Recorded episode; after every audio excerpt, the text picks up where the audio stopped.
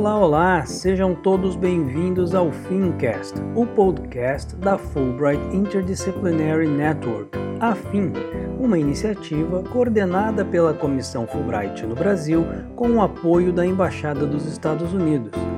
Integram a FIM a Universidade de Brasília e as universidades federais da Bahia, do Pará, de Santa Catarina e de Minas Gerais. Eu sou Luiz Pedroso e hoje converso com o professor Juliano Cortinhas, do Instituto de Relações Internacionais da Universidade de Brasília. Juliano, muito obrigado por mais uma vez aceitar o nosso convite e participar do Fincast. Hoje, para nos auxiliar a entender um pouco mais sobre os agentes e estruturas na formulação da política externa dos Estados Unidos. Olá, Luiz. Eu agradeço e fico muito honrado né, com a possibilidade de conversar com, contigo e com os ouvintes, é, e com as ouvintes também, né? Uh, acho que tem sido uma iniciativa muito interessante, tem sido um grande prazer falar sobre os Estados Unidos e informar os brasileiros e as brasileiras sobre o tema, né? É um dos nossos principais parceiros e é muito importante que a gente conheça em detalhes o que ocorre por lá. É, convido também né, a todos e a todas para ouvir as edições anteriores que acho têm ficado bem interessantes, né? É sim, Juliano, uh, eu concordo. E muito bem lembrado, os episódios anteriores do Fincast estão disponíveis nos principais agregadores e também no site da Fin. O link você encontra na descrição deste episódio. E eu já começo fazendo uma provocação com base numa tradução livre que eu fiz de um argumento lá de 1835 do pensador político Alexis de Tocqueville. Ele falava eh, que a consistência de comportamento uh, no longo prazo tende a sobrecarregar a democracia americana, especialmente quando o país alcançar a estatura de uma grande potência. Juliano, os Estados Unidos já é uma grande potência há algumas décadas. Até que ponto esse argumento do Tocqueville eh, se fez verdadeiro ao longo da história dos Estados Unidos? Bom, o, o é, é, muito legal conversar com o tema porque nós temos bastante né, de abordagens mais históricas nos outros, né? E hoje a gente tem a oportunidade de falar um pouquinho sobre o funcionamento do sistema que mudou com o tempo. Vamos focar né, naquilo que tem acontecido é, mais atualmente. Uh, Tocqueville era um, um, analista brilhante né, da política dos Estados Unidos. Os seus livros, apesar de terem sido escritos há muito tempo, continuam atuais e essa frase é bastante atual. Né? Essa frase marca a atualidade do pensamento dele, porque que nós temos sempre, ao estudar os Estados Unidos, de ler os clássicos, né? Tanto Tocqueville quanto os Founding Fathers, enfim, são, como a gente já, já abordou nos podcasts anteriores, essenciais para que nós entendamos a sociedade dos Estados Unidos na atualidade. Uh, e nesse sentido, é interessante a gente observar que a política dos Estados Unidos ela varia no tempo uh, e, portanto, varia em seu conteúdo, né? é, não é sempre a mesma a relação entre é, presidente e Congresso, por exemplo, entre executivo e legislativo, portanto, essa relação ela é variável de acordo com as características de cada momento e de acordo também com a personalidade de cada um dos agentes que compõem o processo decisório lá nos Estados Unidos. Né? É, eu estou falando isso para remeter um pouco ao título da nossa conversa de hoje, que fala em agentes e estruturas. Ou seja, vamos começar falando de estruturas, né? É, a característica de representação tanto da presidência quanto do Congresso é muito diferente e os founding pensaram os Estados Unidos para que ela realmente seja diferente. A combinação entre esses diferentes tipos de representação ela dá um equilíbrio para a política externa dos Estados Unidos. Né? Tocqueville falava bastante do equilíbrio de poder. Então, ao fazer é, é, essa frase, Tocqueville remonta isso, né, ao fato de que o equilíbrio entre executivo e legislativo varia no tempo de acordo com os temas sobre os quais cada um está tratando. Né? Então, essas estruturas diferentes, elas são moldadas pelos diferentes agentes que as compõem. Então, dependendo da personalidade, dependendo da capacidade política de coordenação de um presidente, ele pode se sobrepor aos interesses específicos que dominam o Congresso dos Estados Unidos. Né? Então, falar das estruturas é importante, falar das características da presidência e do legislativo é importante, mas também é importante falar das características dos agentes que, a, que ocupam essas estruturas e a forma por meio da qual eles moldam os processos decisórios. Né? Então, tanto agentes quanto estruturas são fundamentais para que a gente entenda o dia a dia da política dos Estados Unidos. Acho que essa é uma, uma boa introdução para a conversa. Não, perfeito, principalmente porque esse debate, né, Juliano, agente e estrutura é, no presidencialismo, no sistema presidencialista dos Estados Unidos é muito relevante. E assim como você colocou, essa dinâmica funciona em determinados momentos, uma sobreposição do, do executivo o, e o papel do presidente assumindo uma relevância maior, em determinados momentos, o papel do Congresso assumiu uma dominância é, em relação aos assuntos. E isso, para nós entendermos, é muito relevante, porque nós temos também outros elementos e outros fatores que diretamente influenciam a formulação de política externa. É, a sociedade e a atuação da sociedade é um deles. Sem dúvida.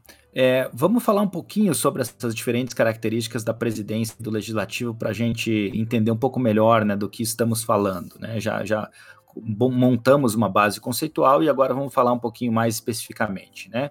Como já dissemos no podcast anterior, para que um presidente seja eleito, ele precisa de 270 votos e um colégio eleitoral com 538 votos.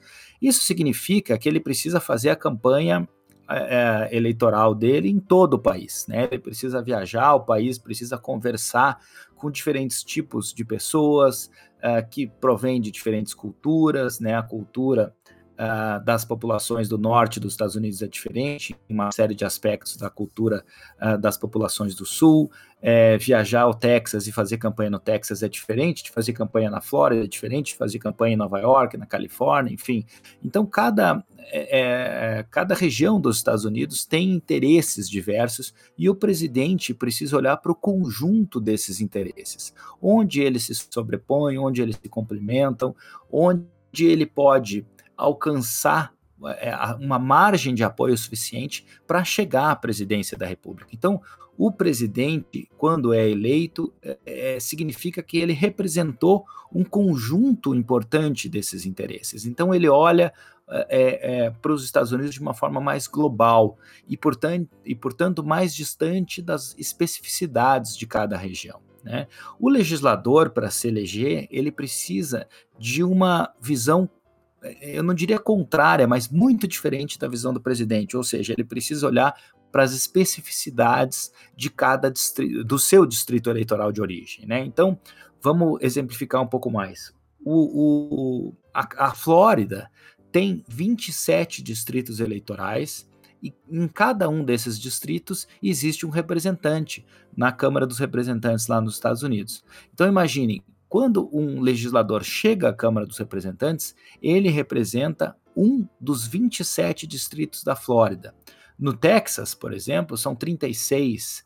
Na Califórnia, são 53. Então, vamos pegar o mapa da Califórnia, ele vai estar dividido em 53 pequenas partes, e para cada uma dessas partes há um legislador representando o que significa que esse legislador sabe exatamente quais são os interesses que o elegeram e quais são, portanto, os interesses que ele representa na Câmara dos Representantes. Então, o legislador não olha para o total dos Estados Unidos, ele não olha para aquilo que é melhor para os Estados Unidos, ele olha para aquilo que é melhor é, é, para o seu distrito específico. Então, as preocupações dele são específicas. E aí, como é um colegiado, né, esse conjunto de representações específicas, ele dá a cara para o Congresso, né, ele dá a cara para o legislativo dos Estados Unidos. E, é, é, mas por outro lado, né, é, surgem confrontos nos debates dentro do legislativo, que são debates extremamente complexos. Né? O presidente, então, olha para o todo e o legislativo olha para pequenas partes, né? são conjuntos de pequenas partes. É, isso faz com que o acesso da população, e aí chegando finalmente né, à tua pergunta, seja muito mais facilmente atingido dentro do Congresso. O Congresso é a casa do povo, como se diz aqui no Brasil. Lá nos Estados Unidos essa figura cabe bem também. Né? É, se eu sou um cidadão com interesse específico sobre um determinado tema que está sendo discutido na política dos Estados Unidos, eu vou ligar para quem? Para o presidente ou para o legislador que me representa? É muito mais fácil eu chegar ao legislador que me representa. Então, o legislativo faz esse contato direto com o povo e o presidente tenta ser quase que um árbitro dessa lógica toda. Né? São funções muito diferentes, mas que no equilíbrio uh, de poderes lá nos Estados Unidos, né, no checks and balances americanos, funciona de forma bastante interessante. E, Juliano, considerando a relação entre os agentes, as estruturas existentes uh, no sistema político norte-americano, em momentos de crise, nós observamos uma continuidade dessa dinâmica ou há alguma alteração, por exemplo, na hierarquia assumida entre executivo e legislativo, por exemplo? Muito interessante a pergunta, né, Luiz? É, é, é, como a gente disse, né, desde o início, essa relação entre executivo e legislativo varia e ela varia de acordo com aspectos internacionais e com aspectos domésticos lá nos Estados Unidos. Né? Entre os internacionais está, por exemplo, o nível de ameaças. Né? Quando as ameaças aumentam e, os, os estadunidenses percebem esse aumento de ameaças, há uma tendência de que o processo decisório caminhe em direção ao presidente. O presidente se torna mais importante. Né? Por quê? Porque o presidente é, como diz o próprio nome, o executivo das políticas lá nos Estados Unidos. E num cenário de crise, num cenário de aumento de ameaças, de conflito armado, ele é, se torna automaticamente mais importante. Né? É, vamos dar um exemplo claro. Né? Depois do, dos ataques de 11 de setembro, eh, de 2001, a popularidade do então presidente George W. Bush chega a 90% de apoio da opinião pública dos Estados Unidos. E os congressistas se afastam do processo decisório de, e dizem: olha, é um momento de emergência, o presidente vai saber o que fazer. É, e o poder decisório vai para as mãos do presidente e ele começa então a traçar respostas para a crise. Outro exemplo, né, em outubro de 1962, aviões de espionagem dos Estados Unidos detectam a instalação de mísseis soviéticos em Cuba apontados para o território americano. É, nesse momento né, em que o John Kennedy, então presidente, é, vai à, população e diz: olha, nós temos uma ameaça clara e precisamos tomar uma solução para ela, e a solução vai ser X, né, decretar uma quarentena à ilha de Cuba. Né? Quando Kennedy vai à opinião pública aponta o problema e já dá uma solução, isso é fruto de dias de análise dentro do Poder Executivo sobre aquela problemática e a melhor forma de conter aquele, aquele problema, né? Kennedy, eh, nessa, nessa ocasião específica, ele uh, constrói o chamado EXCOM, né? Um pequeno grupo formado por uma série de assessores que decide conjuntamente. Então, ele divide com um pequeno grupo de pessoas uh, a tomada de decisão. O presidente é o executivo, e quando há crises, portanto, é, é o poder de decisão recai sobre ele. Por outro lado, né, quando há estabilidade, quando há um funcionamento mais tranquilo da política, o Congresso tende a tomar as rédeas né, nas decisões e tende a passar a pressionar o presidente para que ele atenda os interesses específicos que é, é, fervilham no Congresso. Né? É claro que dentro do Congresso há os legisladores mais importantes, menos importantes, aqueles que conhecem melhor né, uh, os trâmites da política, enfim. Então, essa é, é, uma, esse é o momento em que a decisão se torna mais próxima dos congressistas. Né? É, essa variação não, é, não se dá só com relação ao nível de ameaça. Então, se há bipartidarismo, por exemplo, ou seja, se o Congresso e o Executivo são do mesmo partido, se há divisão entre eles, quando o, o governo está dividido, é, há uma tendência do Congresso prevalecer. É, se a economia vai bem ou vai mal, se o presidente é carismático, se é, é tá perto de uma eleição o presidente, ou não. Isso, exatamente. Se está perto de uma eleição ou não, né? Quando começa a se aproximar de um processo eleitoral, o Congresso começa a puxar para si as é, é, as rédeas do processo decisório. Por quê? Porque percebe que o presidente está sob pressão eleitoral e passa a ver nessa pressão eleitoral a possibilidade de obter mais ganhos, obter mais apoio do presidente e aí passar né, os seus interesses específicos. Então, essa relação ela é muito variável e a combinação no tempo dessas variações é o que faz com que os Estados Unidos é, é, continuem é, tendo né, essa força grande que tem no sistema internacional, ou seja, dificilmente eles vão passar muito tempo caminhando é, pra, na mesma direção, né? A, a, política ela vai variando de um, de um momento a outro no seu modo, de ocorrer, né? O, os fins dos Estados Unidos, é claro que são sempre muito semelhantes, né? Prover uma boa vida para sua população, manter a sua segurança internacional, enfim, há grandes interesses uh, do país. Mas e aí Tocqueville é, é perfeito, né? De novo, chamar a frase dele, porque ele diz, olha, não é interessante que o sistema funcione sempre da mesma forma. É, é interessante que haja mudanças no funcionamento do sistema, ou seja, os fins são sempre muito próximos, mas os meios a que, se, a que os Estados Unidos, Estados Unidos chegam a eles são variáveis. É, e nesse contexto, Juliano, nós temos também a atuação dos grupos de pressão que possuem interesses diversos e, a depender do momento é, na história, atuam com intensidade maior ou menor. E, e aí a, o papel dos lobbies na formulação das políticas públicas e da política externa americana pode ser também bem relevante. Exatamente, né? É, os lobbies nada mais são do que é, é, elementos naturais da política externa dos Estados Unidos. Né? A sociedade dos Estados Unidos é muito politizada. Então, quando um grupo de pessoas é, percebe que tem os mesmos interesses, as mesmas ideias, né, as mesmas ideologias políticas de, de outras pessoas, eles tendem a formar grupos. É, interessante né, que nos Federalist Papers, sobre os quais também já conversamos, né, é, existe o Federalist 10, que destaca como natural o surgimento de grupos na sociedade para atuar politicamente, né? Ou seja, os Founding Fathers já percebiam essa tendência, né? Eles não, não entendiam a importância que teriam os partidos políticos, né? Mas a formação de grupos está lá, né? A ideia sobre isso está já nos Federalist Papers. Um, e é, a sociedade americana é formada por grupos. Esses grupos se organizam, começam a arrecadar recursos para defender certos temas e é, é, usam esses recursos para atuar politicamente. Né? Então, há grupos muito bem organizados na sociedade lá dos Estados Unidos.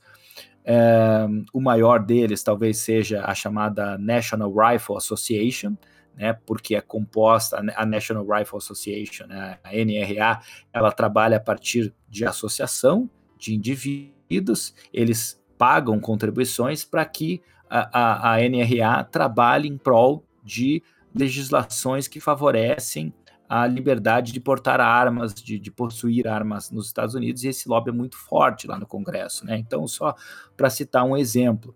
É, e os congressistas é, sabem é, é se defendem ou não estados em que há o apoio né, ao porte é, de armas. E se é, são assim, eles, e se eles vêm desse tipo de, de, distrito eleitoral, eles sabem que a NRA vai estar tá operando lá e vai ser um ator com o qual eles precisam conversar.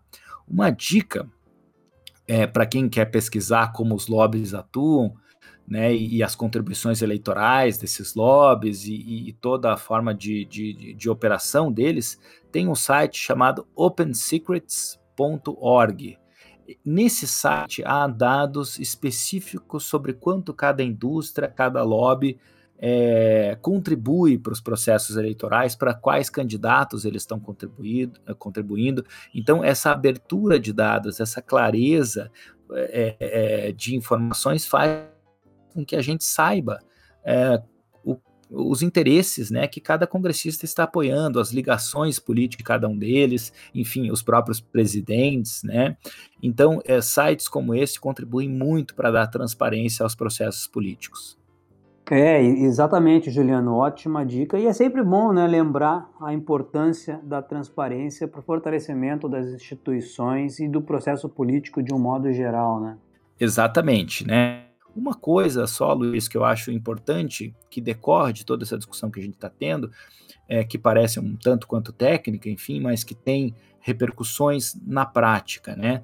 acho que a grande lição que a gente deve tirar desse tipo de lógica, né, de, ao estudar os Estados Unidos, é que os Estados Unidos não são um indivíduo que tem interesses claros de dominação mundial, como muita gente percebe, né? Então, uh, voltando, né, ao 11 de setembro, né, quando Bush decidiu é, intervir no Oriente Médio, né, uh, no Iraque, no Afeganistão, Muita gente dizia, eles estão indo para o petróleo, ou dizia, eles estão querendo dominar geopoliticamente o Oriente Médio, né?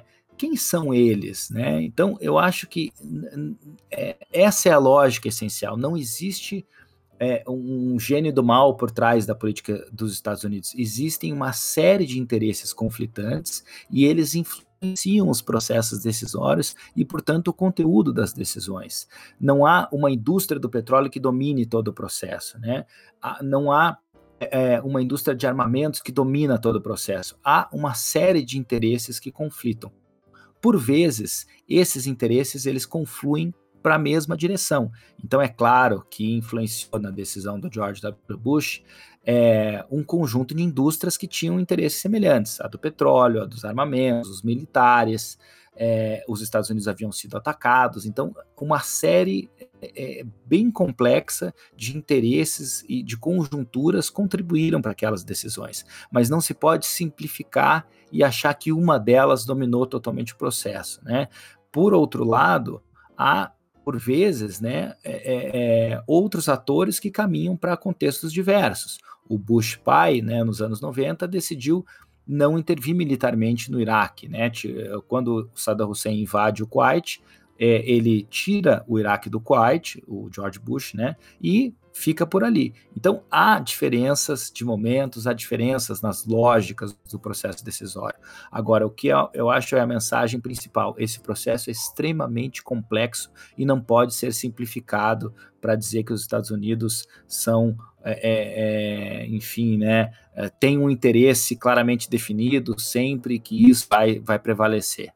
Perfeito. E aproveito para agradecer novamente o professor Juliano Cortinhas, do Instituto de Relações Internacionais da Universidade de Brasília, que hoje nos auxiliou a compreendermos um pouco mais sobre os agentes e as estruturas na formulação da política externa dos Estados Unidos. Juliano, muito obrigado. Muito obrigado, Luiz. Um abraço a todos e a todas. E reforçando que as opiniões expressas no Fincast não refletem necessariamente as opiniões das instituições que integram a Fulbright Interdisciplinary Network. Um abraço, tchau, tchau.